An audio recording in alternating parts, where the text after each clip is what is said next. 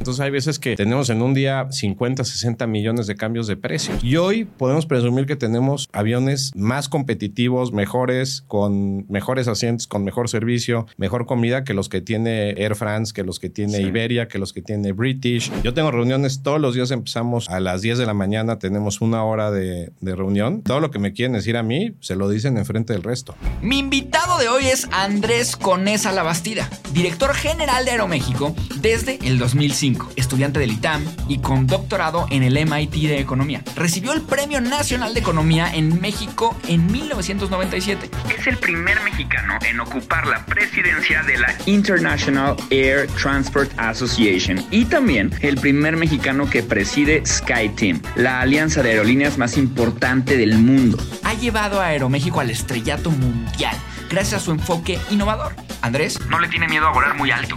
Yo soy Juan Lombana, entré a trabajar a Google a mis 19 años. Ahora soy emprendedor, una de las 30 promesas de los negocios de Forbes, chismoso, profesional y autor del libro de marketing número uno en Amazon. Click Swipe Tap Tap, la guía definitiva de marketing digital. Si quieres vender mucho más en tu negocio, lo tienes que leer o escuchar. Te dejo el link aquí abajo. Este episodio está patrocinado por Hotmart, la plataforma todo en uno para quien quiere monetizar su pasión. ¿Te ha pasado que alguien te dice, "Mm, es que tú eres buenísimo para esto? Ojalá supiera tanto como tú pues ese conocimiento vale más de lo que crees. Y Hotmart es la plataforma que te ayudará a convertirlo en un producto digital y ganar dinero con él. No necesitas ninguna inversión o conocimiento en programación para crear tu primer producto y empezar a venderlo a quien quieras. Además, Hotmart tiene métodos de pago para más de 188 países y gracias a eso tus ventas serán 18% mejores que en otras plataformas. Dale clic al link que te dejo aquí abajo y regístrate para aprender paso a paso cómo empezar tu negocio digital con Hotmart para que comiences cuanto antes. Y ahora sí, vamos a darle crán al alacrán para que Andrés nos cuente cómo funciona su negocio.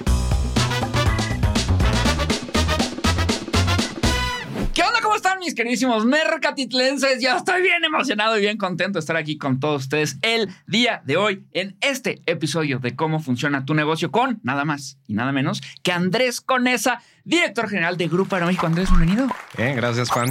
Un placer estar aquí contigo. No, hombre, de verdad no lo emocionado que estoy de esta entrevista porque desde que la empezamos a planear, eh, justo tu, tu, tu, tu, gente y demás, y empecé, empecé, a investigar que no tenías otra entrevista en un podcast de este estilo. Entonces, tengo la primera y estoy emocionadísimo de eso, muy, muy emocionado y muy agradecido de verdad también por tu tiempo y por tu apertura y por este, sí, como abrirte a este formato que, que va a estar maravillosa esta plática. Eh, no, gracias a ti, muy contento y como tú dices, sí, nunca lo había hecho, pero... Espero que sea la primera de muchas. Me encanta, me encanta, me encanta. Siempre empezamos el podcast con la pregunta más genérica de todas eh, y luego ya de ahí yo voy haciéndole doble clic a, a, cada área. Pero la pregunta es, es cómo funciona tu negocio, cómo funciona Aeroméxico, cómo funciona una aerolínea, qué onda con todo esto. Siento que es algo que mucha gente tiene dudas y pocas respuestas. Así que hoy vamos a encontrar esas respuestas para que las personas digan, ah, con razón, con razón lo de los 100 mililitros, ¿no? sí. Es un negocio complejísimo. Yo, este, de veras creo que es difícil encontrar un negocio tan complejo como la aviación. ¿No? En cualquier parte del mundo, ¿no? Sí. Digo, en otros países se complica obviamente un poco más, pero sí, el pasajero ve cuando tú subes al avión y que todo fluye perfecto, pero detrás de eso, pues imagínate, bueno, nosotros tenemos, hay días que, que operamos 700 vuelos. Sí, qué loco. Entonces, tener todos los aviones listos, con todas las tripulaciones listas, los pilotos, este, sobrecargos, toda la gente de mantenimiento que tenga el avión perfecto, que tengas el slot para aterrizar, para, despe para despegar, los permisos, que todo en el avión digo, esté eh, aprovisionado de comida, de bebidas, en fin, y todo tiene que fluir perfecto, porque un avión no hace nada más un vuelo al día. Un, claro. un, avión hace en promedio seis o siete vuelos al día, seis o siete ciclos, como tres vuelos redondos. Okay. Entonces, si tienes un problema en uno de esos ciclos, pues es un efecto cascada y se va hacia adelante. Entonces, mantener estos estándares de calidad, de servicio, de puntualidad, pues es un tema complejísimo, ¿no? Tienes desde temas operativos como los que platico, también desde el lado financiero es un negocio muy, muy complejo porque pues tienes todo tipo, todo tipo de operaciones, arrendamientos, coberturas, financiamientos. El tema de recursos humanos es fundamental, ¿no? Lo más importante en una empresa y más de servicios, ¿no? Como una aerolínea, pues es la gente. Entonces, tener a toda la gente este, capacitada, lista para, ¿no? Eh, para enfrentar todos los retos de, que tenemos todos los días, pues es muy difícil. Vender, comercializar los boletos. Nosotros, más o menos, para que te des una idea, tenemos, ofrecemos al día más de 80 mil asientos por día, ¿no? Sí, sí, sí. O sea, son 2.5 millones de asientos al mes, son casi 30 millones de asientos al año. Y hay veces que los precios cambian todos los días, porque claro. esto es una red, ¿no? Es, es una, una red global donde no nada más competimos en México, sino con el resto del mundo. Cambian los precios todos los días y te tienes que ajustar. Entonces hay veces que tenemos en un día 50, 60 millones de cambios de precios. Sí, Entonces sí, es, es complejísimo, complejísimo y por eso es tan divertido.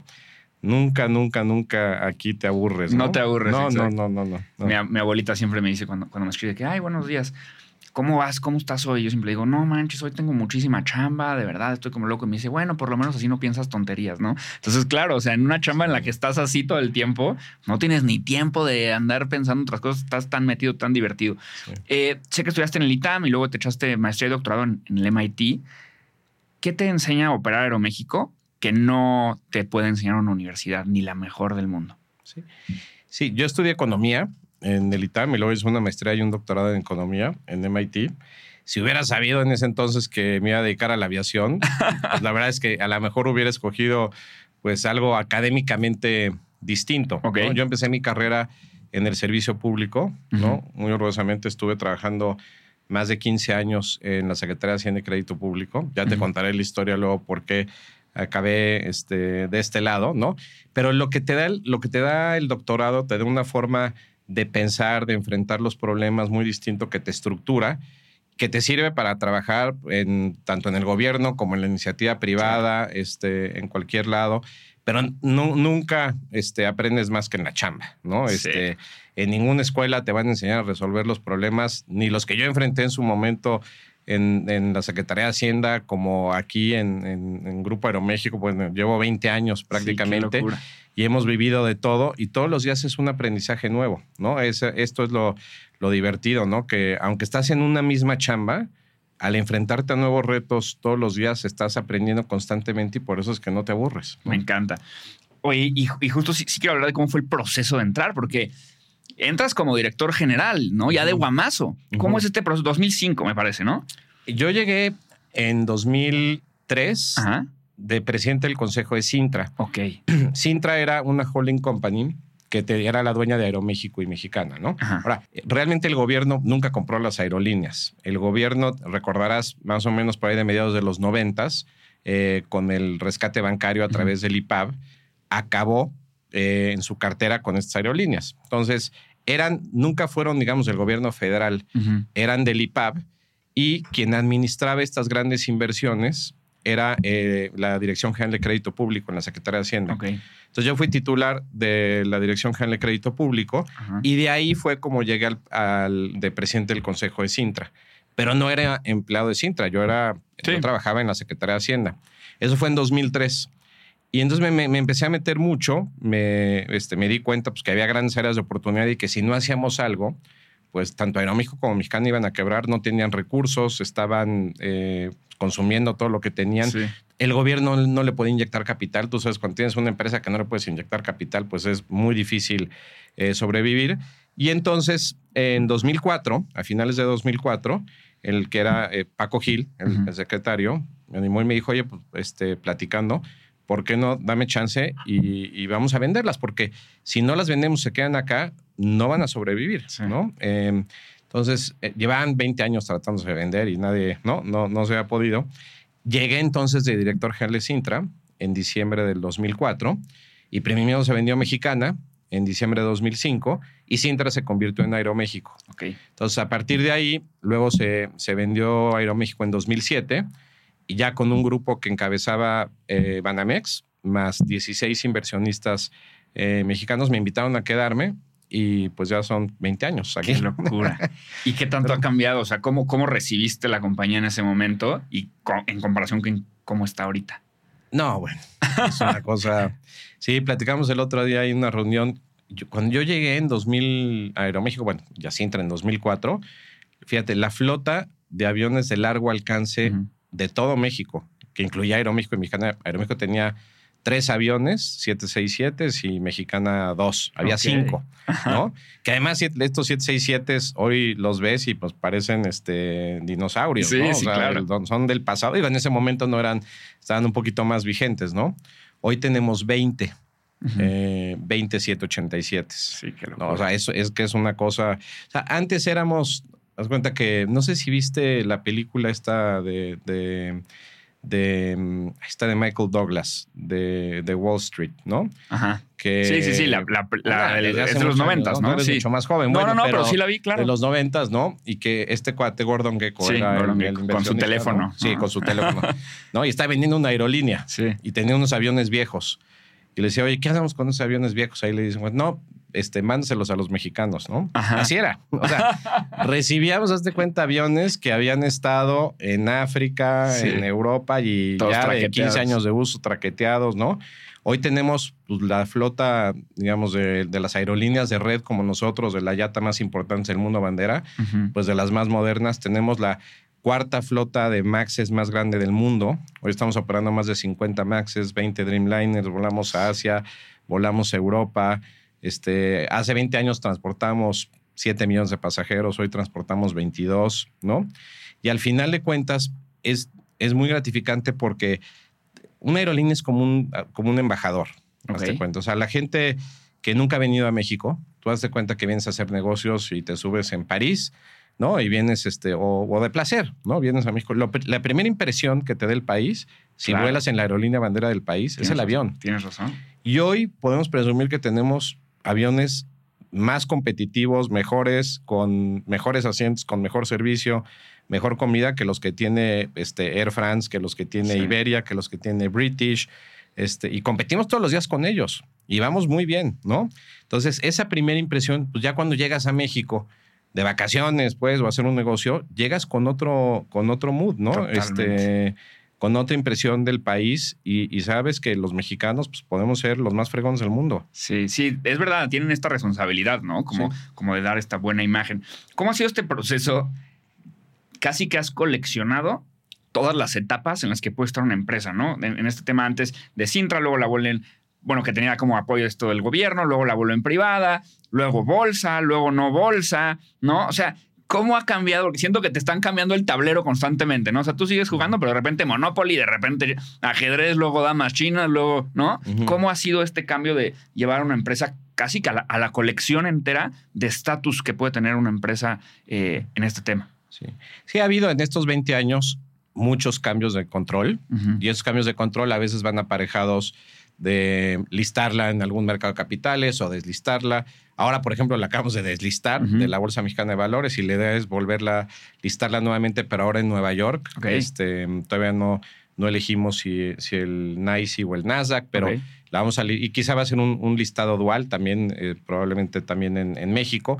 Pero bueno, todos estos eh, cambios te tienes que ir ajustando. Yo creo que es de las empresas en México más institucionales que hay. O sea, en, en México la gran mayoría, y al menos de las empresas que cotizan en los mercados, son empresas donde un grupo de control, si una familia, pues prácticamente tiene la mayoría, ¿no? Y lo que está, digamos, flotando en el mercado es muy poco. Nosotros, no, es, es una empresa como muy similar, digo, en Estados Unidos todavía es mucho más claro, donde el 100% del capital está pulverizado y está Sí. en los mercados. Aquí no es, no, no es el 100%, pero nunca ha habido, digamos, como alguien que tenga este, una familia o a ni- nivel individual más del 51%. Entonces, a pesar de todo esto que tú señalas que si ha sido pública, ha dejado de ser pública, se va a ser privada, ha sido siempre muy institucional y a nivel, por ejemplo, de gobierno corporativo, manejamos los mismos estándares hoy que hace 20 años en cuanto a las reglas del Consejo de Administración, que tenemos comité de finanzas, comités de auditoría,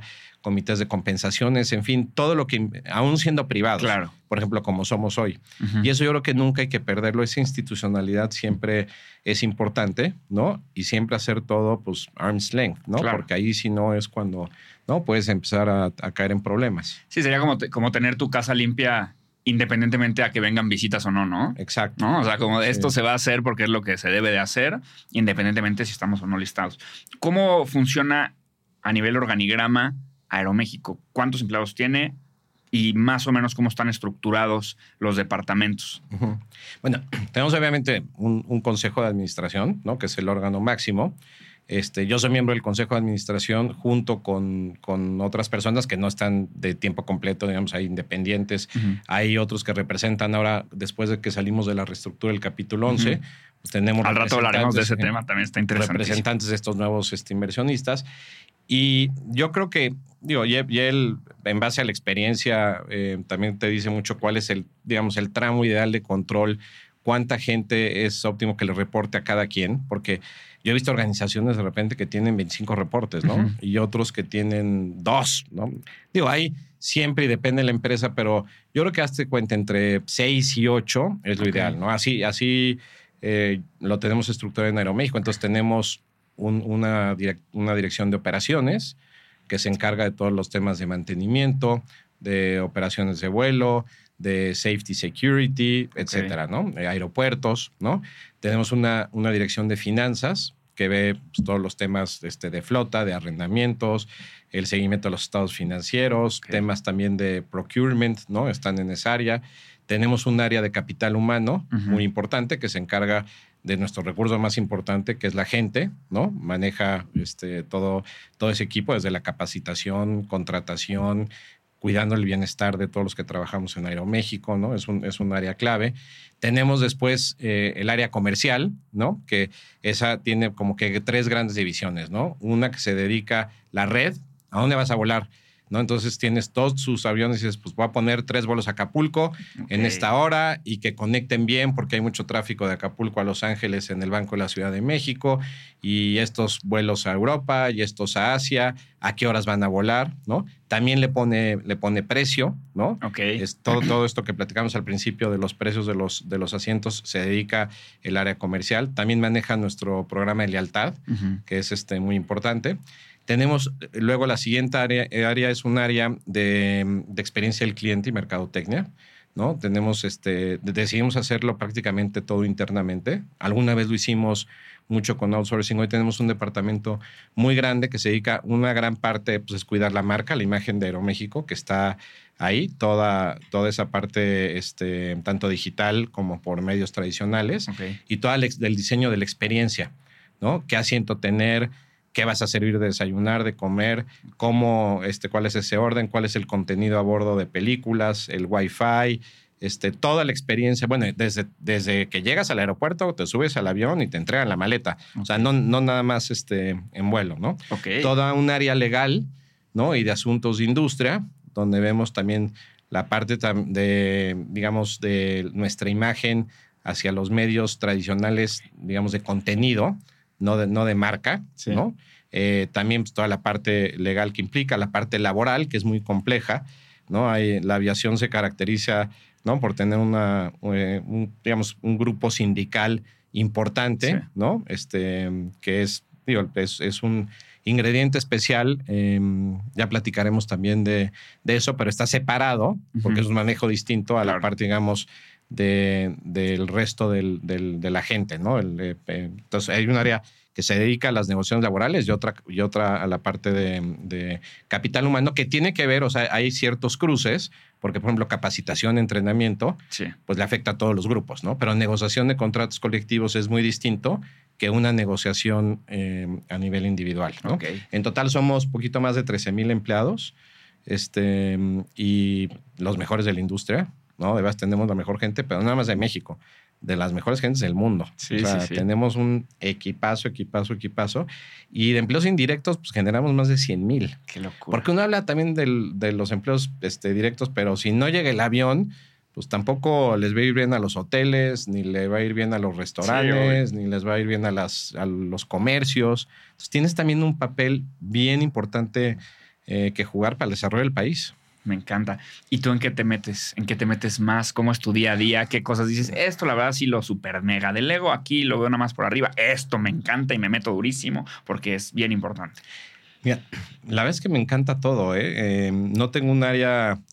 Mi, perfil es un poco más de estrategia, de finanzas, pero pues me he metido muchísimo después de 20 años, ¿no? Ha habido épocas que requieren más la parte laboral, otras más la parte comercial, otras la parte financiera, ahorita por ejemplo en el capítulo 11, entonces trato de disfrutar todo. Y algo que hago, y yo creo que es uno de los principales aprendizajes a mí que me han dejado, digamos, mi carrera profesional, es reúnete de la mejor gente, ¿no? Esto que, que, insisto mucho en que tenemos la mejor gente, las personas que encabezan estas áreas son mucho mejores que yo en lo que hacen. y, eso es, y eso es lo que realmente este, te hace sobresalir, porque creo que a veces como que la gente trata de para que no lo paquen, ¿no? De, tener un equipo, un equipo directo, ¿no? Y que sea, no, no, yo al revés. Todas estas personas saben mucho más que yo de lo que hacen, ¿no? Entonces, respeto muchísimo sus decisiones y obviamente pues doy mi input y, la idea es coordinar a, a, todo mundo, ¿no? Pero yo creo que esa, esa, esa clave de juntarte con gente mejor que tú dentro de tu equipo es lo que te hace crecer, ¿no? Cuando no tienes eso, pues te hundes. ¿no? Entonces, eh, trato, además de que haya transparencia total, porque también muchas veces lo que pasa en las grandes organizaciones es que la información es muy valiosa y la gente se la guarda para sobresalir, Yo tengo reuniones todos los días, empezamos todo el equipo a las 10 de la mañana, tenemos una hora de, reunión y todo lo que me quieren decir a mí se lo dicen enfrente del resto. Obviamente eso no quita que tienes reuniones bilaterales, ya hay que ver cosas, pero que todo mundo sepa qué está pasando es clave. Porque además, también eso te da mucha movilidad y rotación para que la gente, porque pues es muy importante tener gente lista, preparada, tener líderes del futuro, que sepan lo que está pasando y estén listos para entrarles cuando les toque, ¿no? Sí, totalmente. Y dime algo, porque cada vez que, que yo hablo con alguien de aerolínea, este, o incluso cuando me aventé el libro de Richard Branson, la gente dice como, no, es que las aerolíneas son un negocio dificilísimo, y no, con un margen bien chiquito, y no, cualquier cosita ya perdiste la lana y no sé qué. Y casi que es como de, no, incluso cuando hablaba con, con, con eh, tuve la oportunidad de hablar con Cristian de tu equipo y demás, y es como de, no, estos son negocios rudos, o sea, son duros. ¿Por qué son negocios tan rudos las aerolíneas? O sea, ¿de dónde es la rudeza? ¿De dónde viene la delgadez en, en ese margen? ¿Y por qué siguen existiendo, ¿no? O sea, que es la parte interesante. O sea, obviamente entiendo la necesidad del mercado, pero me parece interesante cómo todo, todo el mundo sí lo ve como un negocio de pues, muy capital intensive, muy operativo, muy rudo, pero les encanta. O sea, como que ahí tiene un tema también interesante, muy sexy, exacto. sí, em, digo, eh, muy buena pregunta. Tiene muchos, muchos, muchos elementos, ¿no? O sea, por un lado tienes un costos fijos muy altos. ¿No? O sea, por ejemplo, nosotros tenemos 150 aviones, unos son nuestros, pero otros son arrendados y tienes que pagar la renta. Sí. Vueles o no vueles, ahí este, el chequecito al mes, ahí tiene que estar, ¿no? Lo mismo, cumplir con todos los contratos colectivos, con, nuestras obligaciones este, laborales. El componente fijo, ¿no? Es muy importante. Otro, tienes costos bien importantes que están completamente fuera de tu control por ejemplo, el petróleo, ¿no? La turbocina, ¿no? Hoy, con la invasión de Rusia en Ucrania, pues, subió a más de 120 dólares el Brent, ¿no? Sí, sí. Entonces, de representar el 15% de nuestros costos, pues, se fue a más del 30%. Y no puedes hacer nada. Digo, sí, somos muy activos en coberturas, este, hay forma de, cubrir esos riesgos. Cuando tienes estos, estos movimientos tan abruptos, es imposible y pues lo único que puedes hacer es poner una veladora para ver si, ¿no? Digo, tienes algo de capacidad de, ¿no? De, de, reflejar eso en precios, pero tarda. Sí. Entonces, esos componentes que no están fuera de tu control, tensiones, por ejemplo, geopolíticas, ¿no? Lo que pasó en Perú hace pronto, teníamos tres vuelos diarios, se rompieron relaciones diplomáticas, tuvimos que bajar a uno. Eh, con el conflicto, la invasión de Rusia en Ucrania, tuvimos que suspender nuestro vuelo a Corea porque pasa por espacio aéreo ruso y entonces este, no podemos volar por ahí. Sí, sí, sí. En fin, todos estos elementos exógenos, pues lo hacen todavía mucho más complejo, ¿no? Ahora, con disciplina, yo llevo aquí 20 años y no hemos solicitado un solo centavo de apoyo del gobierno. Sí. ¿No? Y, hemos entrado en problemas como en la reestructura del capítulo 11, pero hay mecanismos de mercado en empresas que son sostenibles, que sales adelante. Las que no salen adelante son las que no tenían viabilidad antes, ¿no? Y como sabes, hay ejemplos en México de dos o tres empresas que han dejado de volar, pues porque no tenían viabilidad, porque no, no tenían ningún sentido en negocios, no tenían un buen plan y por eso, este, ahora, Algo que puede mejorar muchísimo, que en México creo que es un, un, problema que hay que atender, es que idealmente en una industria como esta tan regulada, con estas complejidades que te, que te platico, tendrías que tener muchísimas barreras de entrada y muy pocas barreras de salida. O sea, para tener una aerolínea, pues no nada más es probar que tienes solvencia económica. es que sepas operarla, ¿no? Este tiene como el componente más importante de todos de seguridad, ¿no? Sí. En México ha habido muy pocas barreras de entrada. Quien quiera poner su aerolínea ahí en el pasado les dan los permisos y luego no pagaban impuestos ocho años y no las bajaban, ¿no? O sea, en el primer momento en que no pagues impuestos, digo, o no pagues la nómina, te tienes que ir. Sí. Bye. ¿no? Porque pones en riesgo, porque si no tienes para hacer eso, imagínate si tienes para darle el mantenimiento que requieren esos equipos que son o sea, millones y millones de dólares de, mantenimiento. Aquí a, los aviones, pues es, lo, es el gasto más importante, ¿no? Este, a veces la gente piensa que, oye, qué padre que compraron aviones nuevos y está increíble. El gasto más importante es en los motores, por ejemplo, en el mantenimiento es, es un dineral y los trenes, o sea, todo eso, pues si no eres disciplinado, ¿no? Y no haces tus reservas y no, ¿no? Pues llega un momento en que no hay forma de hacérselos y, y quién sabe, ¿no? Si se los hacen o no, ¿no? Entonces... Sí, sí, sí, sí. No, está cañón, es verdad. Ustedes sí, la veladora San Gregorio que no sube el petróleo, ¿no? Casi, casi, ¿no? Tienen ahí esos, porque sí, leí que el impacto que tiene que suba 10 dólares el, el, el barril. Está impresionante. ¿Cómo funciona el mantenimiento? O sea, tienes que tener eh, los vas agendando, es cada determinados kilómetros, millas, es por año, es muy costoso, todos los aviones lo tienen. ¿Cómo funciona este tema del mantenimiento? Sí. Digo, todas las aerolíneas en el mundo son concesiones, ¿no? O sea, porque el, digamos, la explotación del espacio aéreo normalmente es de los gobiernos. Entonces le da la concesión a un privado para que lo haga, como en nuestro caso, ¿no? Y las otras aerolíneas.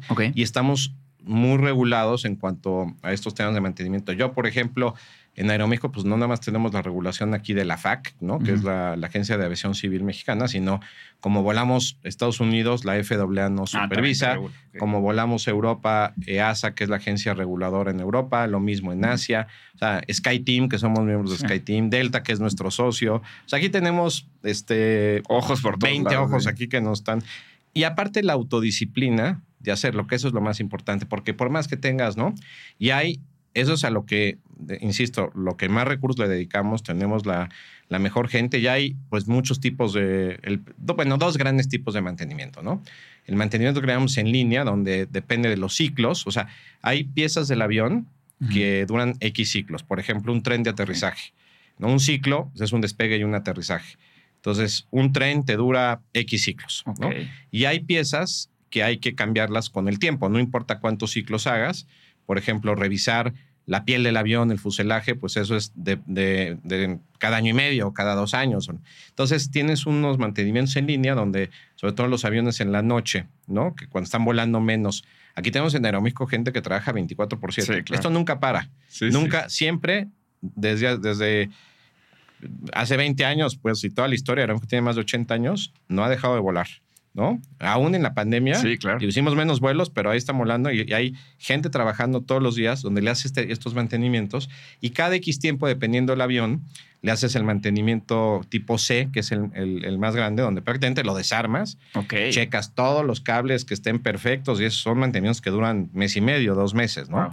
Y ahí aprovechas, por ejemplo, si le quieres poner Wi-Fi al avión o que no tienes, se lo haces en ese tipo de mantenimiento, o le quieres cambiar los asientos, porque no puedes dejar un avión de repente una semana en tierra y que deje de producir. Sí, sí, sí, Por los márgenes tan, tan chicos que tenemos, ¿no? Claro. Sí, cualquier movimiento hay que mega pensarlo. ¿Cómo funciona el tema de, elegir el avión? Porque sé que antes tenían como muchos tipos de aviones.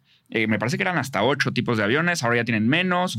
Eh, eso eh, te beneficia obviamente para temas de mantenimiento seguro y demás. ¿Cómo funciona entender qué avión hay que comprar? ¿Cuáles son esas razones? Cómo funciona la compra de una cosa tan gigantesca y cara como un avión. Sí, igual hace 20 años pues teníamos un, air show, ¿no? No era una aerolínea. O sea, era cuando se tenía 80 aviones y había 8 tipos de avión.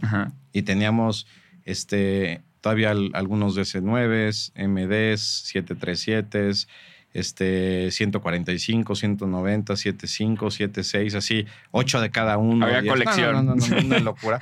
Hoy tenemos, vamos a cerrar el año con cerca de 160 aviones y nada más con tres tipos de avión, ¿no? Tenemos el 190 en Aeroméxico Connect, Ujú. el Boeing 737, NG o MAX y el 787, Sí. ¿no? Te da muchísima productividad porque normalmente como funciona en cualquier parte del mundo, ¿no? Los pilotos van ascendiendo, por ejemplo. Sí. Entonces, cuando llegas al avión, al, al 787, por ejemplo, ¿no? Y tienes que llenar un hueco de un capitán, pues viene del 73 y Claro. del 190 sube al 73 y luego el primer oficial del 787 se vuelve capitán del otro avión. Entonces, cuando tienes ocho equipos y quieres llenar el hueco de un capitán del más alto, son 16 entrenamientos. Y cada entrenamiento se lleva cinco meses y te cuesta un dineral. Cuando tienes nada más tres en esto, pues es mucho más productivo. Claro. No nada más en tiempo de mantenimiento, porque la cabina, pues nada más la pueden manejar los que están capacitados para eso. O sea, no es que puedas de un avión a otro decir, oye, Yo me subo y lo súbete", prendo, ¿no? Tienes Sí. un grupo de pilotos para un tipo de avión. Entonces, mientras más simple, mucho mejor. Entonces, algo que, que nos ha dado muchísima productividad es eso, que incluye también nada más el inventario en las estaciones, todo lo que tienen que ver. La decisión de flota es la más importante. O sea, primero de tus activos, la gente, hasta arriba, y luego la flota. Sí. ¿no? Porque además México es bien difícil de operar en la Ciudad de México porque, o sea, hoy, hoy si, si me dijeras, este, vamos a fundar México y dónde haces un aeropuerto y dónde fundas la capital, desde el punto de vista aeronáutico, jamás la haría aquí. Sí, en medio ¿no? O sea, ahí. no, no, no, no. Haz de cuenta, este, los españoles, cuando, digo, no sabían que iba a existir los aviones hace 500 años, ¿no? Pero las ciudades que fundaron, Tenochtitlán, ahora la Ciudad de México, pues lo hicieron en el punto más alto, ¿no? Más agreste para defenderse, ¿no? De, de las Claro. posibles invasiones, ¿no? Y lo mismo pasó en Bogotá, y lo mismo pasó en Lima, y lo mismo pasó en La Paz, en Bolivia, ¿no? El modelo, por ejemplo, cuando llegaron los ingleses, ¿no? Este, Estados Unidos, las ciudades las fundaron en Nueva York, a orilla del mar, ¿no? O, este, o, o los portugueses en Brasil, Sí. en Río de Janeiro, ¿no? Sí, este, sí. O en Sao Paulo, que están a nivel del mar. Operar el avión a 2.300 metros de altura, que es la Ciudad de México, más de 7.000 pies, con el clima, es bien difícil. Necesitas, por ejemplo, el motor más potente que existe. Tú puedes ver dos aviones 2737 MAX idénticos y el nuestro tiene mucho mayor empuje que el que opera, por ejemplo, Delta, que opera a nivel del mar. Entonces, eh, no te puedes equivocar en la flota que eliges, en el motor que eliges, por las misiones que tienes que hacer. Y lo mismo Monterrey está también muy elevado, Guadalajara también está muy elevado. Por ejemplo, nos cuesta mucho trabajo, no podemos llevar mucha carga de volar de México a Tokio, pero de regreso que despegas a nivel del mar, podemos salir con el avión lleno de pasajeros, lleno de carga, porque tiene mucho más, este, un, el- un performance mucho mejor. Entonces, esa es la parte. Y si te equivocas, pues ya te equivocaste por los siguientes 10 años. Claro. Son contratos de 10 años. No es de que digas, oye, no me gustó como un coche Sí. y lo vendes a los seis meses y ahora cámbiamelo, ¿no? Es un matrimonio, casi casi. te sí. casas Sí. en eso. Entonces, pero afortunadamente tenemos un gran equipo este, de flota. Yo de los temas que, que más le dedico es a, es a ese para elegir el avión correcto y el motor correcto. Si hubiéramos elegido el 787, había dos opciones. Los nuestros tienen motor General Electric. Ujú. La otra alternativa era motor Rolls Royce. Ok. Si hubiéramos elegido el motor Rolls Royce, esos aviones hoy estarían parados en el desierto en Arizona sin volar. No sirven para México. Ok. ¿no? Cuando los diseñan y tú te, además tú a veces te comprometes antes de que el avión esté volando. Y obviamente el fabricante te dice, no, hombre, está increíble, Sí. va a tener un alcance enorme, va a consumir muy poco combustible. A la hora ya que terminan de hacerlo, pues las cosas son muy distintas. Entonces también tienes que cuidar mucho los contratos, las garantías de performance, los castigos, Sí. si no se da. Entonces eso le dedicamos mucho. ¿Y cuánto cuesta un avión? No, depende de cuál, pero Ajá. no, no, no. Pero no, más o menos, o sea. ¿cómo, cómo funcionan estos movimientos gigantescos de Mira. dinero del arrendamiento? Para darte una idea, tenemos de que salimos del capítulo 11 a, que el año pasado, el 22, hacia el 25 en tres años, vamos a invertir en flota como 5 mil millones de dólares, Ok. ¿no? Sí. Este, más o menos, ¿no? Y son 50, 60 aviones. Esa es la mezcla, porque pues, obviamente el 787 vale más Sí, y el, claro. el 737 un poco menos. No, no, no. Pero valen este, un dineral, sí. un dineral, dineral, dineral, sí. Y los hagas con este modelo de arrendamiento y, y llega un momento en el que hace break-even el avión. Este, sí, o sea, es una amortización que tarda mucho tiempo. También eso es lo que, por eso la certidumbre en esta industria es muy importante. O sea, si tú te compras un avión, lo compras o, o lo, o sea por arrendamiento, de Ujú. todas maneras son contratos de largo plazo, de más de 10 años, Ujú. ¿no? Entonces tú imagínate que dices, dices, oye, me voy a traer un 787, como nos pasó este, hace poco con el caso de Emirates, ¿no? Ujú. Y volaba a Barcelona. Y de repente este, le dan la quinta libertad que se llama porque Emirates es una empresa de los Emiratos Árabes que no es ni mexicana ni española y vuela entre México y Barcelona. Sí. Y, oye, yo me traje este avión, ¿no? Para volarlo y de repente abres al- a los tres años y nos tuvimos que salir de la ruta. O sea, digo, no hay, ya el tema de Emirates, yo ya, ya lo superé, lo peleé muchísimo, pero no nos asusta la competencia. Competimos todos los días, digo, contra Sí. los Air France, los British, este, ANA en Japón, eh, LATAM, o sea, las grandes, grandes aerolíneas del mundo, pero hay, hay aerolíneas Estado, como, como Emirates, por ejemplo, ¿no? Donde, digo, vas a oye, está sponsoreada por, por el país tal cual. claro, dices, a ver, oye, a ti que te encanta todo el tema, ¿no? Este, de marketing, ¿no? Ves, y le digo, cuando alguien me preguntaba, a ver, explícame por qué está subsidiado este, Emirates. Bueno, pues prende la tele el domingo y el Real Madrid, la Fórmula 1, eh, Wimbledon, este, eh, lo que quieras, de- ahí está Emirates. Sí. O sea, no hay forma de que tu marca pueda estar en todos estos lugares. No hay, o sea, haciendo, ¿sabes lo que cuestan esos patrocinios? Claro. O sea, es, es Y que sea imposible que, lo hagan, ¿no? Sí, sí, Digo, sí. y ese tema ya está, ya están volando y, y que les vaya bien, pero tener esa, esa, una política de largo plazo, ¿no? que, que sepas que te vas a traer un avión y que las reglas para los siguientes 10 años es esta. Si te la cambian a la mitad, pues es una locura, Sí, ¿no? Porque te agarran con los dedos en la puerta. totalmente. Y a la hora de que ya llegas al, al aeropuerto, muchos hablan de las puertas, los, los slots. ¿Cómo funciona? O sea, el slot tú lo negocias con el aeropuerto, es un tema eh, por aerolínea, los pagas. Si es otro aeropuerto y vas a aterrizar en Ámsterdam, el slot te lo dan. ¿Cómo funcionan los slots? Sí, es clave el, el- el manejo de los slots. O sea, normalmente la gran mayoría de los grandes aeropuertos en el mundo pues ya están prácticamente saturados, ¿no? Incluido la Ciudad de México, incluido Heathrow, incluido Schiphol en en- en- en Ámsterdam, todos, ¿no? ¿Cómo funciona? Nosotros llevamos, ya vamos a cumplir 90 años volando, ¿no? O sea, este aeropuerto y los principales ingresos de los aeropuertos es, son lo- los, los cargos que pagan las aerolíneas. Que al final, el TUA, entonces el TUA Sí. es un impuesto que es la tarifa de uso aeroportuario que lo paga el cliente, pero en realidad lo paga la aerolínea porque de veras, si te pregunto a ti cuánto es el TUA en el ICM, no vas a saber Sí, ¿no? ni en Monterrey, ¿no? Eh, nos obligan a incluirlo en el precio de los bol- del boleto. O sea, al final de cuentas lo acaba pagando eh, la aerolínea y luego se lo pasamos a la... Y son, son este, bastante elevados, ya, ya, ya hablaremos de eso. Entonces, los ingresos del aeropuerto, que esa es la principal fuente, nosotros que llevamos 90 años, pues el aeropuerto de la Ciudad de México, la gran parte de los ingresos que ha generado, la gran mayoría, ha sido a Sí. través de Aeroméxico. Y a, y a medida que vas volando durante 90 años, pues vas acumulando slots, ¿no? Y se van volviendo, ya tienes grandfather rights en eso. No son tuyos, pero tienes el derecho siempre y cuando los uses bien. Porque también hay reglas de la IATA, ¿no? Que la IATA es el organismo que, que, digamos, que regula o pone las reglas de la aviación a nivel mundial, donde, por ejemplo, si tú siempre estás tarde y media hora, una hora en, en tu, hora de salida en el slot, pues lo pierdes, ¿no? Después de una temporada. Entonces tienes que ser, cuidar mucho ese, sea, te miden manejo de los slots. cosas. Entonces, eso lo hacemos y tenemos unos slots en la Ciudad de México, que es nuestra casa, eh, es nuestro principal centro de operación, pero tenemos slots en John F. Kennedy, tenemos slots en Heathrow, ¿no? Este, en el, el modelo mexicano no son nuestros, son, de- son del aeropuerto y nosotros tenemos el usufructo. Claro. Pero en Heathrow, por ejemplo, son de las aerolíneas. Ok. Y ha habido transacciones de slots, por ejemplo, que de repente un par de slots, o sea, un aterrizaje y un despegue en Heathrow antes de COVID valía 20 millones de libras. Wow. O sea, es, ese es el, ¿no?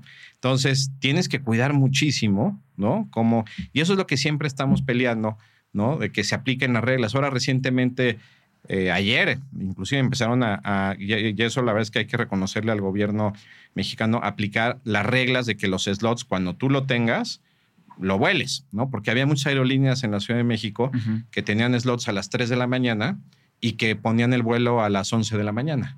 pues no se vale, ¿no? Es- Y entonces, que se desesperan, No. ¿o qué? no, no, no, los dejaban operar Ah, y ahora, si tú no tienes el slot, ¿no? A la hora que publicas tu vuelo, pues no te dan un plan de vuelo y no, no puedes este, hacerlo, ¿no? Entonces, poner orden en esa parte es bien, bien importante, ¿no? Y, y hablando de los aeropuertos también, este- esta industria, pues no nada más son las aerolíneas, obviamente está Boeing y está Airbus y está General Electric y están las aerolíneas y están los aeropuertos. Sí. Los aeropuertos pues, son un monopolio. O sea, yo no puedo elegir a dónde voy a volar, a Cancún, a Monterrey, a Tijuana, a la ciudad. O sea, hay un aeropuerto Hay y ahí, sí. ahí llego, ¿no?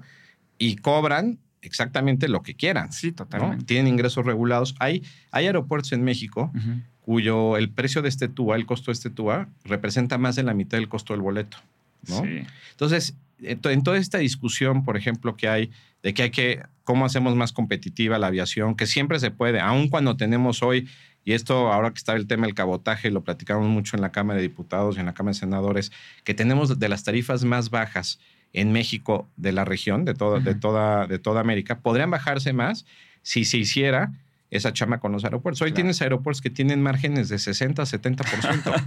Sí. El grupo aeroportuario más chico de los tres que hay en México, privado, vale más que las tres aerolíneas, que nosotros, más las otras dos que son públicas juntas. Ah, eso no lo sabía.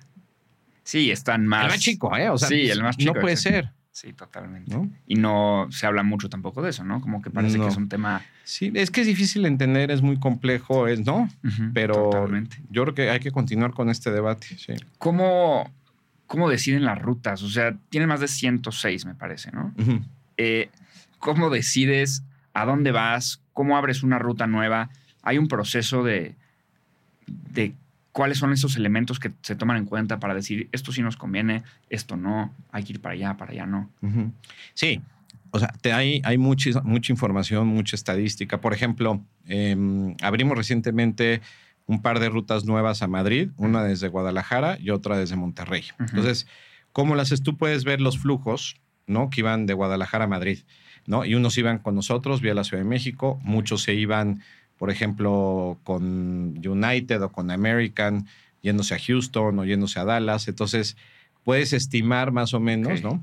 Y el tener un vuelo directo tiene, en industria se- como se conoce como un factor de estimulación, donde al tener un vuelo directo, si iban, hazte cuenta, 200 pasajeros al día, al tenerlo directo a lo mejor van a ir 220 Claro. por poner un ejemplo, ¿no?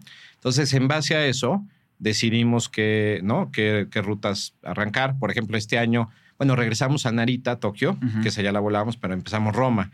Y afortunadamente va muy bien haciendo este, este tipo de análisis.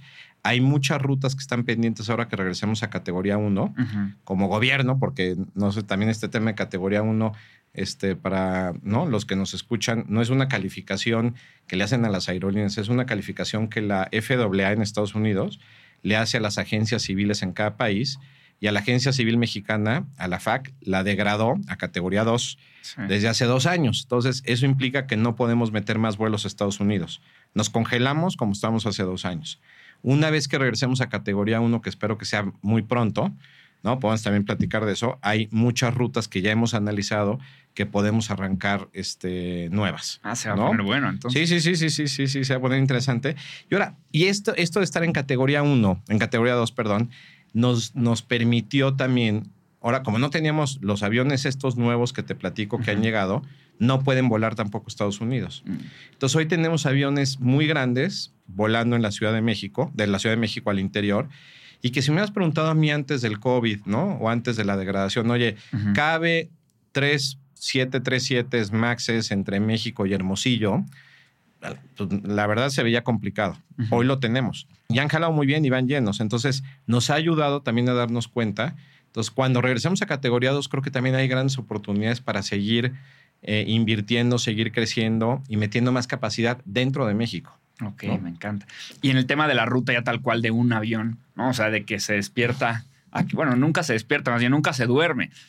¿Hay alguna especie de inteligencia artificial, algún análisis de datos complejo que se haga para decidir que este avión va de aquí para acá, de aquí, y regresa de aquí para acá, de aquí para acá? ¿Y cuál es el proceso si algo pasa en el, en el avión y ya tenía agendados otros tres, cuatro vuelos después? Sí. No, todos esos sí, sí, son, son modelos que más tienen que ver con el, digamos, la misión del avión, con, por ejemplo, si le tienes que hacer un servicio en la noche, pues sabes que tiene que, dormir en la Ciudad de México, por ejemplo, y no puede quedarse dormido en Monterrey. Entonces ese avión lo haces, ¿no? Ahora, tienes que empatarlo con las jornadas de, los capitanes y de los sobrecargos. Entonces también eso juega un papel importante para ver, digamos, qué misión hace ese avión. Si lo dejas este, durmiendo en Salt Lake City o lo regresas a México, depende es cómo, va, cómo vas a estructurar tú ¿no? Tu, la parte de crew management, ¿no? Todo, todo, el, todo el manejo de, tripulaciones, ¿no? Si algo pasa, que puede pasar, ¿no? Que llegas y, oye, aterrizó el avión este, en Campeche y se le ponchó una llanta, ¿no? Pues sí puede, puede, suceder. Entonces tienes que tener, o sea, en los aviones que tenemos 150 en la flota, no quiere decir que todos estén volando ese día. Tienen algunos que están en mantenimiento y otros que están de reserva. Okay. Entonces, en función de los que tengas volando, tienes algunos de reserva y que los utilizas por si algo pasa, ¿no? Entonces también eso, la gente es, es un proceso tan complejo, tan intenso, pues, que encarece el, el, ¿no? El, producto final, ¿no? Porque quieres, lo más importante para un pasajero, por mucho, bueno, y para nosotros, es obviamente el tema de seguridad. Eso está por encima de cualquier cosa, hasta arriba. Lo otro, pues es lo primero que quieres, primero que no te cancelen el vuelo. O sea, ya si no te gustó la comida o ya viste la película, pero es que no te lo cancelen y que salgas a tiempo. O sea, el desempeño operativo determina muchísimo la, satisfacción del cliente. Y más nosotros que somos una aerolínea que estamos, tenemos una gran participación en el mercado de negocios en México. Pues tienes que llegar a tu junta. O sea, tú vas a cerrar un negocio y te vas a ir a Monterrey, no puedes llegar tarde. Entonces, si el avión que va a salir a Monterrey no puedo salir porque tiene algún tema de mantenimiento, pues tenemos otros dos que están ahí listos para salir y que el retraso sea de media hora y no de... que va a haber eventualmente, ¿no? O sea, porque hay temas de clima, ¿no? Este, hay, hay, ¿no? Imponderables que suceden todos los días en la operación. Claro, pero de todos modos son una aerolínea más puntual, pero por años. No, no, no, sí, por mucho, por mucho. Claro. ¿Y, cómo funciona este, este segundo negocio de las aerolíneas de llevar carga en la, en la panza del avión? Te, soy súper sincero. No tenía ni idea que esto pasaba hasta que empecé a hablar con tu equipo y empecé a hacer el research. Yo no sabía que tú vas arriba como pasajero y te vas a ir de vacaciones y abajo de ti van latas de atún a lo mejor de, una empresa, ¿no? Me pareció increíble. No, no, no, sí, es, es, es impresionante. O sea, gran parte de, digamos, que complementa los ingresos de los, de lo que, de los pasajeros, sobre todo en los vuelos de largo alcance, a Europa, Sudamérica, Asia, es la carga, ¿no? Este, y exportamos o transportamos, ¿no? En muchos perecederos de gran valor agregado, flores, por ejemplo, fruta, este, muchísimo, ¿no? Eh, animales, es, es, una gran, gran, gran responsabilidad. Y ahí aprovecho, fíjate, para, en este tema de la carga, cuando llegó el COVID, de estos 700 vuelos que te platico que hacíamos al día, el día, nunca paramos, pero el día que menos hicimos fueron 12 vuelos. Un 28 de abril de 2020, ¿no? Y los únicos vuelos que hicimos, la mayoría fue de carga. Llegamos en algún momento durante el COVID, nuestros 787, ¿no? los asientos se los quitamos y transportamos pura carga. Ah, y arriba. Arriba, arriba, ¿no? las primeras vacunas que llegaron a México, el primer equipo médico que, llegó a México de este, ventiladores, medicinas, todo, los trajimos nosotros.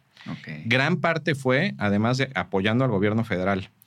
La pusimos a disposición. Otros nos contrataron clientes para traer mascarillas de China, ¿no? También hubo de eso. Pero hicimos decenas de vuelos para apoyar al gobierno federal para traer este tipo de cosas porque no había transporte marítimo, ¿no? Obviamente pues, por vía terrestre no puede llegar. Entonces, esa gran responsabilidad social que tienes, ¿no? Yo, yo de lo que más me siento orgulloso, que puedes hacer esa diferencia para la sociedad, porque si no, nunca hubiera llegado. Sí. ¿No? Este, y eso se puede porque estos aviones están diseñados para la carga. O sea, es gran parte de su misión. No nada más son pasajeros, ¿no? Ah, me encanta, me sorprendió muchísimo saber esto. Ahora que conozco un poquito o ya platicamos un poquito más del tema de, pues están los pasajeros, están, está la carga, en temas de ingresos, por así decirlo, y en temas de costos, pues están los aviones, los arrendamientos, está el mantenimiento tal cual. ¿Cómo funcionaría a nivel porcentual una estructura de, costos y de, de, ingresos? ¿no? O sea, ¿dónde está la carne de los dos lados? No, hay, hay, o sea, grandes, grandes rubros, por ejemplo, de costos, ¿no? Que está el, el- el costo laboral es un costo muy importante. El costo de mantenimiento que platicaba, De ¿no? Particularmente, ¿no? De, el costo de motores es muy elevado. Y la, la turbocina, ¿no? El jet Ujú. fuel ahorita que ha subido, pues ese es un... Ahí, digamos, esos... Yo creo que esos tres componentes son los, son los principales, ¿no? Digo, hay 5.000 líneas Claro. de costos, ¿no? Pero, pero esas son... Se llevan la mayoría. Los sí. más relevantes. Y del lado de los ingresos, la- el, principal es el ingreso pasaje para nosotros, ¿no? Pero tenemos también ingresos por carga, ¿no? Que pues es el, el segundo componente, ¿no? Aquí, aquí lo importante porque hay aerolíneas, hay muchas, ¿no? Y tú lo ves y dices, y, y claro que todo el mundo compite, por ejemplo, dentro de México, pero hay modelos de negocios distintos. Sí.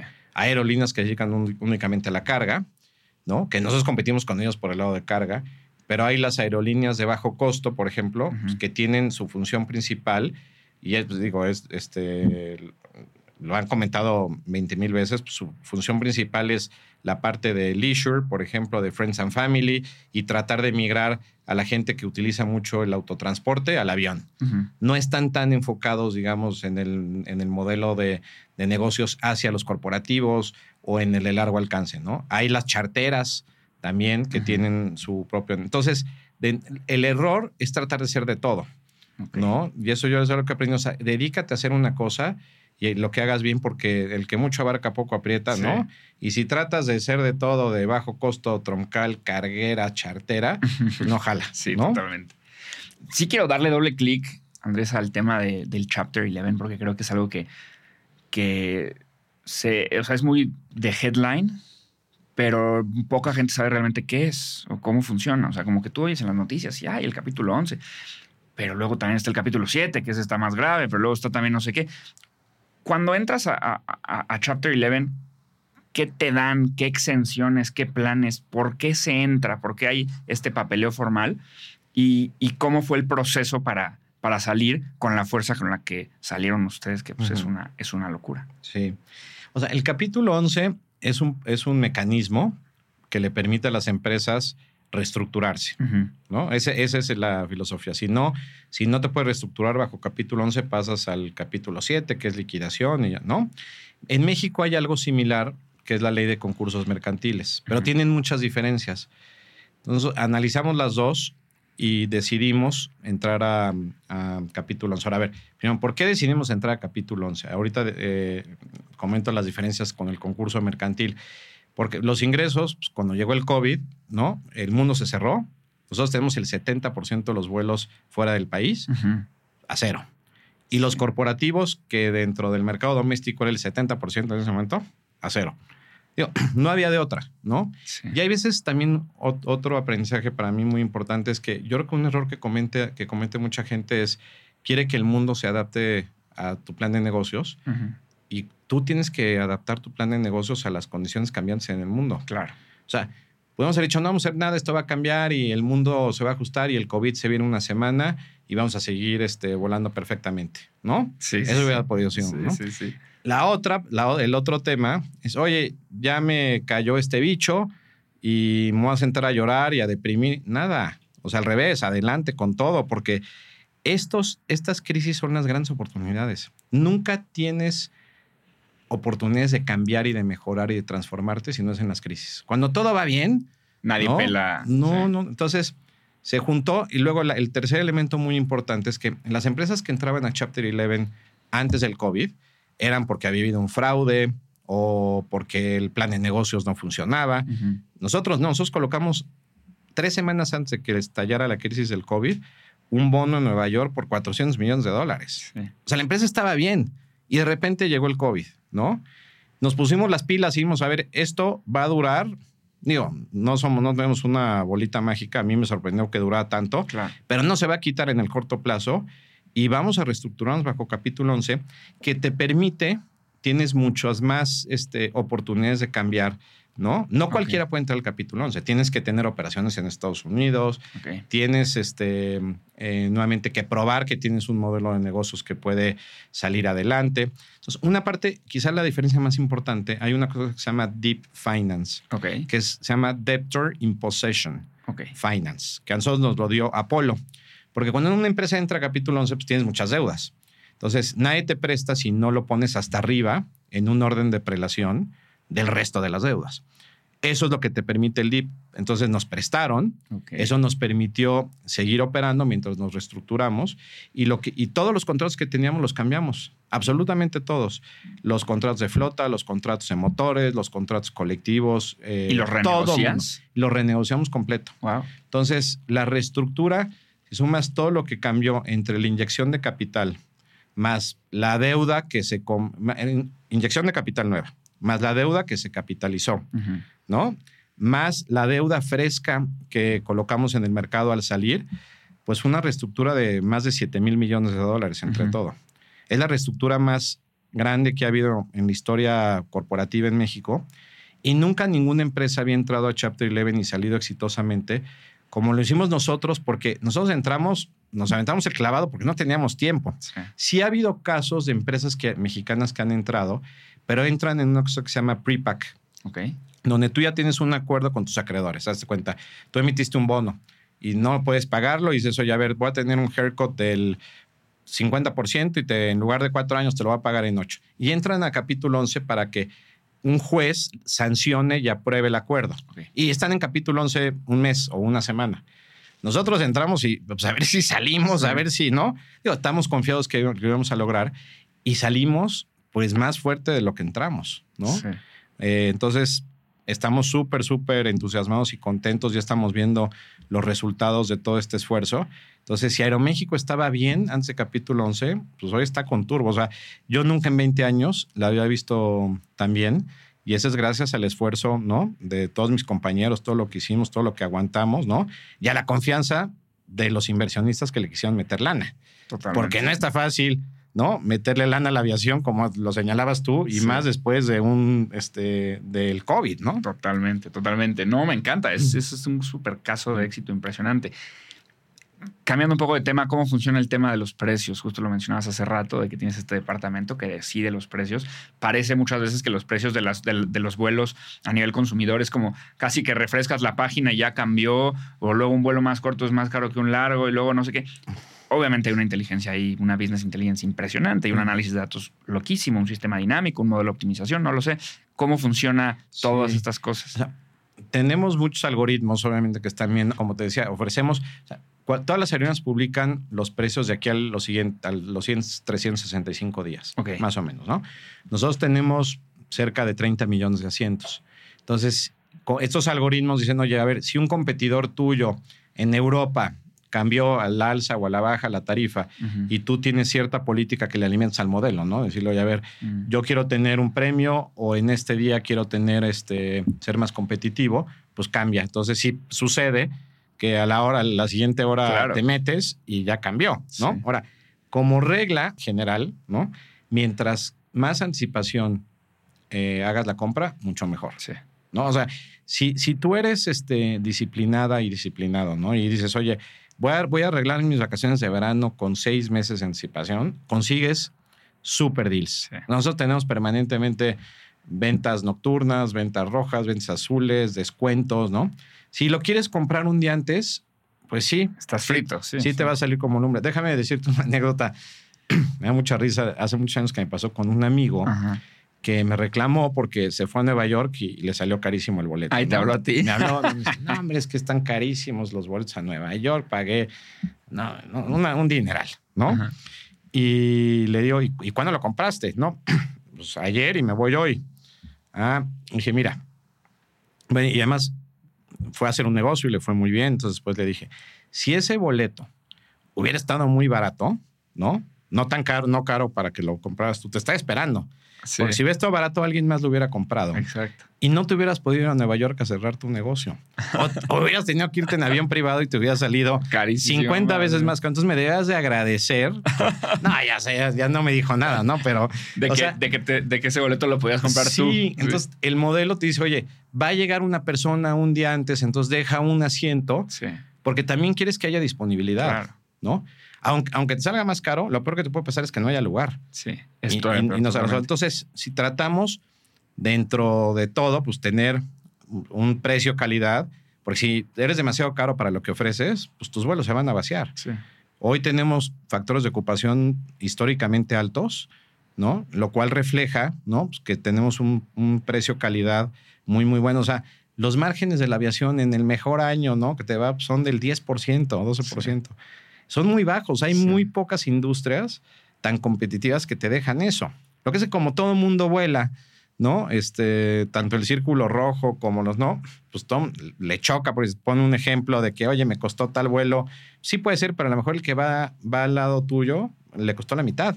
O le costó el doble, ¿no? Sí. Sí, pues es muy interesante porque claro, entiendo perfectamente una vez que despegó el avión, pues ya los, los lugares que se vendieron se vendieron, los que no se vendieron pues ya van vacíos y tú tienes que maximizar esa ocupación, pero además hay muchísimos otros factores que hacen muy dinámico el tema. Yo lo pensaba el otro día como con el cine, ¿no? O sea, el cine al final pues ya empezó la película, lo que se vendió se vendió y obviamente hay que optimizar que se llene, pero no hay un sistema dinámico de precios, ¿no? Entonces es muchísimo más complejo en el mundo de la No hay inventario.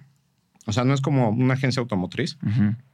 El coche lo pones un precio, no se vende hoy, se vende mañana y puedes hacer un descuento.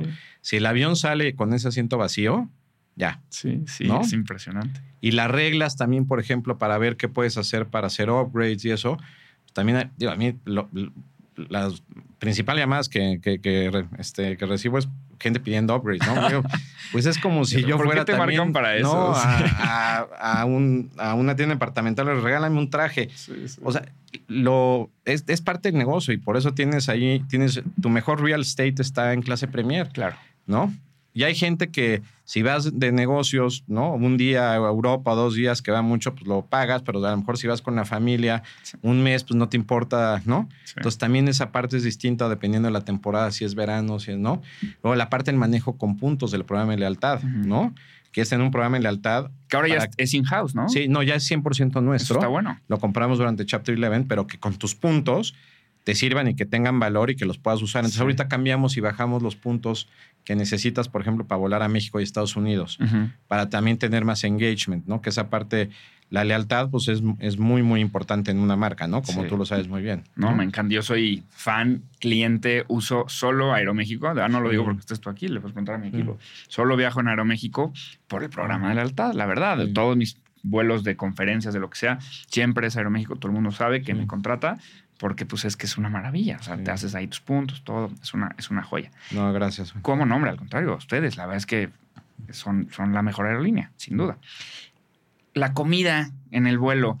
Eh, ¿Ustedes se encargan también de esto o contratas a alguien este, que se encarga de la comida? Y, y fíjate qué interesante porque en cuanto empecé a escribir esta pregunta, me acordé de la historia y luego la googleé y ya la, volví a leer, de la historia de, me parece que fue Delta, que le quitó una aceituna, ah. ¿no? A la ensalada y se ahorró 40 mil dólares por vuelo, este, por avión al año.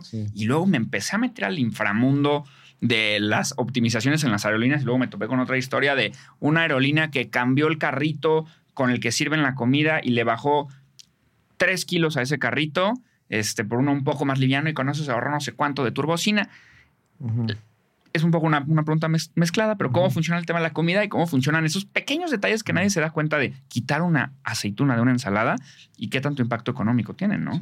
Sí, no, por ejemplo, el, tema, volviendo a lo que platicabas este, al final de la pregunta de el carrito, ¿no? Sí, tienes galleys este, más ligeros, por ejemplo, nosotros quitamos las revistas, ¿no? Las hicimos mucho más delgadas porque súmale el peso a 180 cientos de revistas y, y consume más combustible, claro. ¿no? Le sube peso al avión. O sea, ese tipo de eficiencia es lo que puedes hacer. Asientos más ligeros que tenemos, ¿no? Los nuevos de los Maxes también te ahorran, te ahorran mucho, ¿no? Si lo comparas con lo que había en el pasado en estos 767 que eran unos reposets enormes, ¿no? Sí, sí. Pesaban lo mismo que tres asientos hoy del Dreamliner, que son mucho más cómodos. O sea, ha ido mejorando la tecnología, ¿no? En la comida es... La comida hemos hecho He experimentado muchísimos este, ¿no? casos. ¿no? Una vez tuvimos algunos chefs que hacían los menús, pero hay prácticamente se llaman comisariatos. Dos grandes, uno que se llama Gate Gourmet, otro que se llama Sky Chefs. Les dan la receta y ellos preparan. Pero es lo mismo, es como si tú compras un libro de recetas, no te gusta cocinar, pues no te va a salir igual que el que escribió este libro, ¿no? Sí, sí, sí. Entonces, luego cambiamos, tuvimos este, la fortuna de tener a Elena Regadas, este, que nos servía todas nuestras rutas en Premier Europa. Muy bien, esto fue antes de COVID, ¿no? Vamos buscando a ver si podemos renovar esa relación ahora, ¿no? Digo, es, eh, como sabes, ¿no? De, bueno, la cana reconocer de la mejor chef eh, mujer del mundo, pero lo que ella a mí me gustó mucho que hacía es que lleva la comida de Rosetta, ¿verdad? De Rosetta, ¿no? Tiene, tiene, con ella como, ¿no? Un tipo comisariato, entonces llevaba el pan, que lo hacía ella, la comida, todo lo cocinaba y ya nada más lo subíamos al avión. Entonces eso es de mucho mayor calidad, ¿no? Claro. Y ahora este, hemos invertido mucho, ¿no? Vamos a empezar ahora en mediados de junio, principios de julio. Ya hemos trabajado unos meses con el croissant para mejorar muchísimo este, la, todavía más, ¿no? La comida que servimos y lo que ofrecemos, que son buenísimos. Entonces, estamos este, muy, muy contentos de trabajar de la mano con ellos, ¿no? Porque va a mejorar mucho los menús, pero también eh, la calidad de los alimentos, ¿no? Al estar supervisados por. Entonces, estamos tratando de mejorar todos, todos los días, lo mismo en los salones Premier, ¿no? Ver, ver cómo lo hacemos, pero y ahí es una combinación de lo que puedes dar, porque también depende de la hora del vuelo si sirves comida o no, ¿no? Claro. Si te vas en un vuelo de una hora a las 12 que llega a la una, pues no, no puedes servir, ¿no? Este, comida caliente, por ejemplo, ¿no? Entonces hay veces que en la misma ruta, dependiendo de la hora, si te toca y no te toca, este, pero bueno, lo que no puedes medir, no puedes mejorar. Total. Entonces, hay, no sé si, si estés familiarizado, seguro que sí, con el NPS, ¿no? Sí, sí, sí. Que es el Net Promoter Score. Que sí, lo usamos en Mercatlán, de hecho. Ah, bueno. Lo usa todo el mundo. Es, muy fácil, ¿no? Y ya tienes, calificas del 1 al 5, ya sé si eres promotor, neutral o, o deterrent, ¿no? Entonces, medimos todo, los alimentos de cada ruta okay. a bordo todos los días. El servicio, la limpieza de los aviones, tu atención en el aeropuerto, cómo te fue. Y eso es lo que es, con ese feedback pues vamos mejorando, ¿no? Y siempre hay oportunidades de mejorar. O sea, nunca, nunca, nunca estás donde quieres estar, ¿no? Te tienes que reinventar todos los días. Ese es, ese es otro error, decir, oye, ya aquí estoy y, nadie me va a quitar de acá y voy a ser el líder en nada, ¿no? Si no te reinventas todos los días y te duermes en tus laureles, te va pésimo. Totalmente. Justo hablando ahorita del, del NPS, ¿cómo le haces para estar en una industria de servicios en la que la gente pues, tuitea y sube a Instagram cosas, no dejarte llevar por cuatro tweets cuando tienes un buen NPS, ¿no? O sea, ¿cómo funciona este tema del servicio al cliente cuando tú sabes que eres la aerolínea más puntual, ¿no? Medido y tienes un tuitazo y tienes un story o tienes un, no sé, todo el mundo opina y todo el mundo se queja. Sí, pues mucha comunicación, ¿no? Este, aquí gran parte de esa chamba aquí le toca a Cristian, ¿no? Junto con, ¿no? Dice, mi más sentido pésame, ¿no? Sí, sí, sí. Pero sí, lo que ves que, mira, pasa mucho de repente la gente, cuando tienes un problema de, en marzo se nos cerró el aeropuerto, el AICM, que es nuestra casa, se cerró dos horas. Entonces, los aviones, un avión que debió de haber terminado en Cancún, pues terminó en Tijuana. Entonces, al día siguiente amaneció precioso. Entonces llegaba la gente y decía, oye, ¿dónde está mi avión? No, pues por clima está retrasado dos horas. Y ven y dicen, No, no, oye, pero ¿cómo está? Está increíble el día, ¿no? Y entonces, ya sabes, el tuitazo, lo que sea, ¿no? Y más si es gente que tiene, ¿no? Sí. Entonces les tienes que explicarle, oye, es que esto es un efecto cascada para recuperarte de un evento de, cierre de aeropuerto de dos horas, pues te tardas dos días. Sí. O sea, cualquiera, no, no es porque seas malo o bueno, no, no hay forma de hacerlo, de hacerlo antes con algo tan grande como lo que pasó. Entonces ya después lo entienden y mucha comunicación, estarles explicando. Y hay veces que tienen razón. Y hay veces que fallamos y que, oye, tío, pues el asiento no reclinó. Y me fui todo en un viaje a París y el asiento no reclinó. Pues fallamos. O sea, ya hay veces que fallas y tienes que arreglarlo y son otra vez 80 mil asientos al día. Puede ser que sí falle uno, tratamos de que nunca sea y bueno, entonces lo, compensamos este, a esa persona, la compensamos, pero no somos perfectos, ¿no? Y ahí también, también tienes que aceptar tus errores, porque pues hay veces que sí, definitivamente lo podemos hacer mejor. Y con esos er-, errores es como justamente eres mejor hacia adelante, ¿no? Me encanta. ¿Cuáles son las tendencias que viene? O sea, siento que todo el tiempo está evolucionando el, mundo de, las, de las aerolíneas, de los vuelos. Y luego yo me pregunto hacia, hacia dónde es esa evolución. Y me imagino que es hacia varios lados, pero así como veo nuevos, nuevas tecnologías, también luego veo, uh, no sé, Ryanair queriendo meter pasajeros parados y a lo mejor para allá es, o no sé, o sea, no, está interesante. O sea, y, justo digo, pues sí, a lo mejor a las de bajo costo van a evolucionar para allá y las, las aerolíneas más premium van a evolucionar para otro lado. ¿Dónde ves esa evolución? Mira, a mí fue hace como que será, eh, más o menos entre 10 y 15 años, y ahí va mucho con las tendencias hacia adelante. Por ejemplo, Airbus le apostó a tener un avión mucho más grande, el 380. Y, Boeing dijo, no, yo no voy a construir un avión de, es más, el 747, que era el más grande, lo desfasó, y dijo, voy a hacer el Dreamliner. ¿Cuál es la diferencia? Que, por ejemplo, en nuestra ruta Madrid, que es donde cabe un 380, podrás hacer un vuelo con 380 o haces los mismos asientos, pero con dos vuelos del 787, porque uno tiene 600 pasajeros y el otro tiene 300. Y nos dimos cuenta que funciona mucho mejor el tener dos vuelos. Este, digo, con todo el trade-off de que el costo por asiento es más bajo de un 380, pero también el ingreso por asiento es más alto del 787, y la gente también busca tener opciones. Entonces, yo creo que a nivel de no me imagino que vaya en el futuro a haber un avión tipo el 380 o más grande. ¿no? De hecho, Boeing intentó producir el 777X, que es no tan grande como el 380 y no le ha ido muy bien en cuanto a ventas. Entonces, por ese lado, no. La tendencia de seguir mejorando el consumo de combustible de los motores, como en el MAX, como en el Neo de Airbus, esa va a seguir. Yo veo muy poco probable que vaya, bueno, un avión eléctrico de largo alcance imposible. Sí. Te voy a decir por qué es imposible. O sea, un, Tesla o cualquier coche eléctrico, pues las baterías pesan una tonelada, ¿no? Lo que hace rentable el avión cuando va hacia Londres es que a medida que va quemando combustible, ¿sí? El avión se hace más ligero y se hace más eficiente. Un avión de baterías... A veces hasta tiran combustible. No, bueno, tiras cuando necesita regresar a aterrizar y que está el avión pesado. Pero vas consumiendo combustible y ya llega, si salió con 70 toneladas, pues llega con 5 toneladas y entonces pesa menos y consume menos combustible. En el caso de las baterías, pues nunca pesa menos porque eh, las baterías de litio siguen pesando igual. Tecnología de que haya hidrógeno en los motores, también no lo ven los siguientes 20 o 30 años, ¿no? Esa sería complicada. Quizá donde yo pondría, eh, apostaría y estamos, que los gobiernos, porque es inversión, sobre todo los gobiernos, en conjunto con las aerolíneas, pero sobre todo los gobiernos, es en invertir en combustible más verde, ¿no? lo que se llama SAF, el Sustainable Aviation Fuel. De hecho, ayer sacamos un comunicado, ¿no? ahí en la FAMEX, ¿no? De que vamos a participar en, ¿no? En, unas pruebas para México de eso. Pero creo que México debería de invertir mucho más en ese tipo de, ¿no? de desarrollos. Hoy es muy caro. Hoy hazte cuenta, si hoy te cuesta el litro de turbocina normal 15 pesos, el litro de SAF, del más barato, te cuesta 70. Okay. Todavía no es rentable porque pues, es un proceso que se hace con algunos con alas marinas, otros con otros, ¿no? Entonces, esa parte que con los mismos motores que puedas meter un combustible mucho más verde, pues, ahora, déjame nada más para terminar que decirte que el, transporte aéreo es el más verde.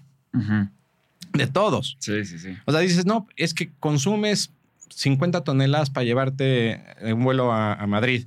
Sí, pero obviamente no hay carretera entre México y Madrid. Pero si hubiera, ¿cuántos coches tendrías que irte para llevarte a 300 pasajeros y cuántos tanques de gasolina para transportar los 9000 kilómetros. Claro. El consumo por pasajero kilómetro es el más bajo. Nosotros, además, somos de los más bajos del mundo por los aviones tan, tan, tan nuevos que tenemos. Este 767 que te platicaba cuando llegué, transportaba 170 pasajeros y se gastaba en un México-Madrid como 60 toneladas de combustible. 65. El 787-9, que tiene casi 300, consume como 10 toneladas menos con 300 pasajeros. Ah, wow. O sea, el costo, el consumo por pasajero es como 40% menos. Es una locura. Y así ha ido este, evolucionando poco a poco, ¿no? ¿Es más barato comprar vuelos en martes o no? Porque mucha gente piensa eso. Yo había una ¿No? promoción. en martes a las 3.54 de la mañana, ahí, ¿no? Mucha gente piensa. Es que había una promoción hace muchos años del martes de Aviaxa. Ajá. ¿no? Que y de ahí se quedó. Todos, pues, todo el mundo te cacha y sabe que el martes nadie te compra ningún día excepto el martes. claro. No, no es cierto. Ok. Siguiente pregunta. ¿Qué puedes hacer con 100 mil litros de agua? Por favor, explícanoslo. ¿Dónde viene esa esa normativa, que ya vi que en muchos aeropuertos ya la están cambiando, pero lo de que el aeropuerto tal cual, no Aeroméxico, pero el aeropuerto no te deja entrar con más de 100 mil litros de, pues son, son temas de seguridad, ¿te Vinieron desde un cuate hace muchos años que le agarraron ahí en el zapato, ¿no? Que tenía pues como, un, líquido explosivo, ¿no? Y, y, estamos un poquito frustrados porque hoy hay tecnología que te permite, ¿no? Diferenciar y hacerlo mucho más ágil todo este proceso de seguridad, ¿no? Y sigue habiendo, por ejemplo, en las aduanas, en las aduanas, la frontera de México-Estados Unidos, pues es una de las más transitadas. Sí. ¿Sabes? Por, ah, este, por cierto que la, el transporte aéreo de pasajeros entre México y Estados Unidos es el más grande el flujo que en cualquier otro país, en, eh, en cualquier otra frontera en Ah, el wow. mundo. No hay una frontera más transitada a nivel aéreo que entre México y Estados Unidos. Pero a nivel terrestre, pues hay rayos X y pasan de volada. Y luego también podrían ver gente, ¿no? Que lleva volando décadas, ¿no? Años, pues, también esos pueden tener ya una certificación para hacerlo, ¿no?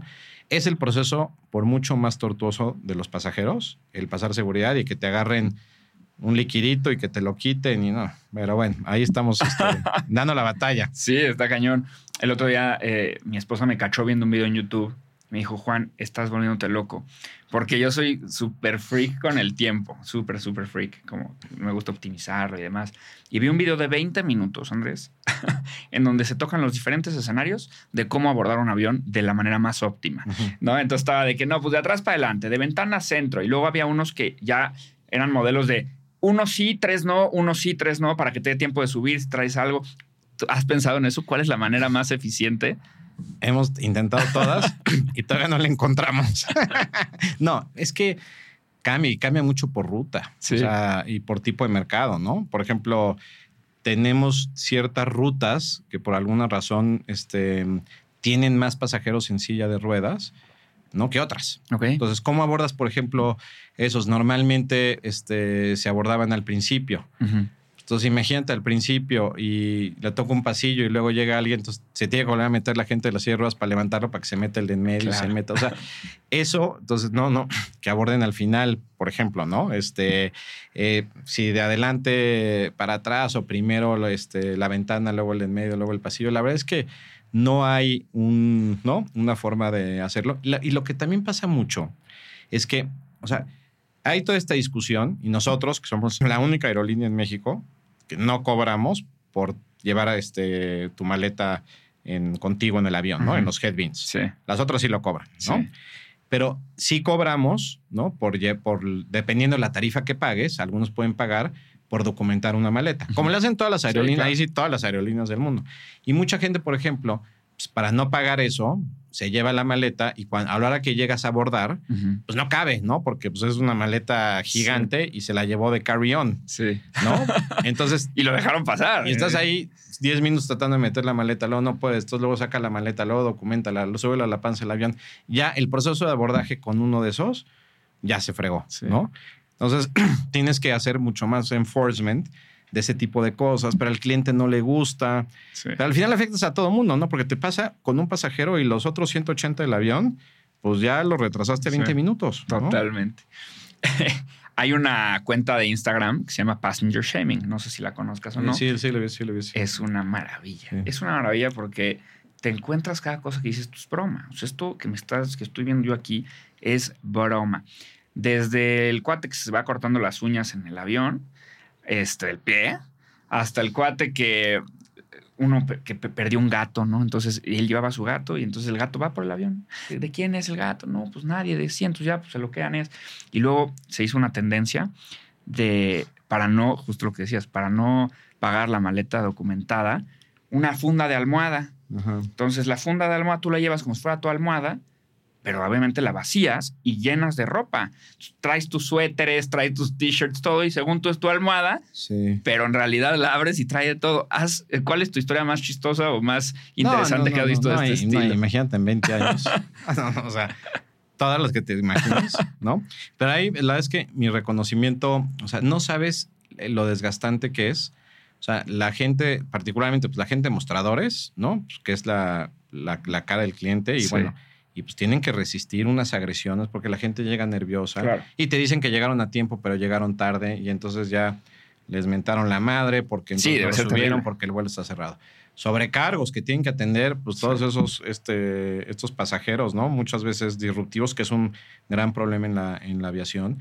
Y también los capitanes que tienen que atenderlos y tomar decisiones muy importantes, ¿no? Ayer tuvimos el caso de un pasajero este, en, un vuelo que no quiso apagar su celular, que se puso muy agresivo, empezó a, o sea, de veras a poner en riesgo, ¿no? A la tripulación y tuvimos que bajar el avión antes de llegar a la Ciudad de México y lo bajamos. Sí. Pero, pero pues es un riesgo adicional desviarte, hacer otra operación. Entonces, lo que hacemos normalmente en esos casos, pues los ponemos en una lista y ya no vuelven a volar este, con nosotros, ¿no? Entonces, pero historias así, digo, que han dado, a luz en el avión. no, no, no, no, no, no, muchísimo. Lamentablemente, pues hemos tenido este, fallecimientos, o sea, digo, sucede, ¿no? Es el ciclo de la vida, pero y ahí sí, pues la gente está capacitada para atender todo esto, ¿no? Y por eso tenemos un gran, gran equipo de colaboradores. Qué locura. Andrés, de verdad, de verdad soy tu fan. Este, te quiero agradecer un montón de tantas diferentes maneras. Primero a nivel personal, por venir, por abrirte, por platicar. Estuvo maravillosa la plática. Aprendí cañón. Este, bien, bien interesante está todo. Y la gente seguramente está igual. De que, todas estas preguntas que he tenido toda mi vida. Eh, entonces, sí, a nivel personal, valoro muchísimo este, que hayas venido, tu tiempo, todo. Muchas, muchas gracias. A nivel cliente, bueno, pues que te digo, o sea, yo vuelo con ustedes dos o tres veces a la semana. Tengo conferencias todas las semanas, mi equipo lo sabe, solo vuelo con Aeroméxico, se los agradezco un montón porque son los que facilitan que yo haga eso, ¿no? Que yo vaya y vuele y dé mi conferencia y te salga todo maravilloso. Y, y también, pues sí, o sea, como que entre más hacía research tuyo, entre más platicaba con tu equipo, más me iba alimentando como esta admiración hacia ti. Eres un mega picudo, un mega fregón, está de más que te lo diga, pero de verdad que gracias y gracias por venir. No, gracias por tus palabras, Juan. Felicidades por tu, por tu programa, ¿no? Muchas gracias. Gracias por este espacio, ¿no? Como platicas, este, es, es la primera vez que que, lo hago, ¿sabes? Dice la primera y la última. No, no, no, no, no, no, no. igual, digo, en esto pues tienes que tener, al ser una industria tan regulada y con tantas cosas que están pasando en la aviación, pero la verdad es un, es un espacio, ¿no? Súper, súper, súper importante. Y la manera, ¿no? Como lo manejas, este, que, haya, que haya fluido también, de verdad te lo agradezco muchísimo. Gracias. gracias. por volar con Aeroméxico. Decirte a ti y a todos los que nos escuchan que vamos a seguir invirtiendo eh, todo lo que podemos, seguir mejorando eh, para cada vez tener un producto eh, mucho mejor, más competitivo, ser la aerolínea bandera de este país y que todo el mundo se sienta orgulloso de esta gran empresa, que además es de las pocas marcas, tú que eres el más experto en esto, que lleva el nombre de México. Pues es una gran responsabilidad y llevamos el nombre de México muy alto. ¿no? Este, y eso es lo que más nos, nos enorgullece. Entonces, muchas gracias y siempre estaré disponible aquí para, para tus espacios y nuevamente felicidades, felicidades a ti y a todo tu equipo que lo hace posible. Muchísimas, muchísimas gracias. Mercatitlenses, pues muchas gracias por ver esto. Eh, pongan aquí en los comentarios si sí cumplí sus sueños de preguntarle a Andrés todas las preguntas que toda la vida hemos tenido, incluido lo de la almohada que se hizo viral en TikTok. Este, denle like, comenten. Y pues muchísimas, muchísimas, muchísimas gracias por ver esto, porque sin gente viéndola no podremos traer, traer a gente tan interesante, tan experta, tan fascinante a este programa. Así que muchas gracias y muchísimas gracias. Gracias. Buenísimo.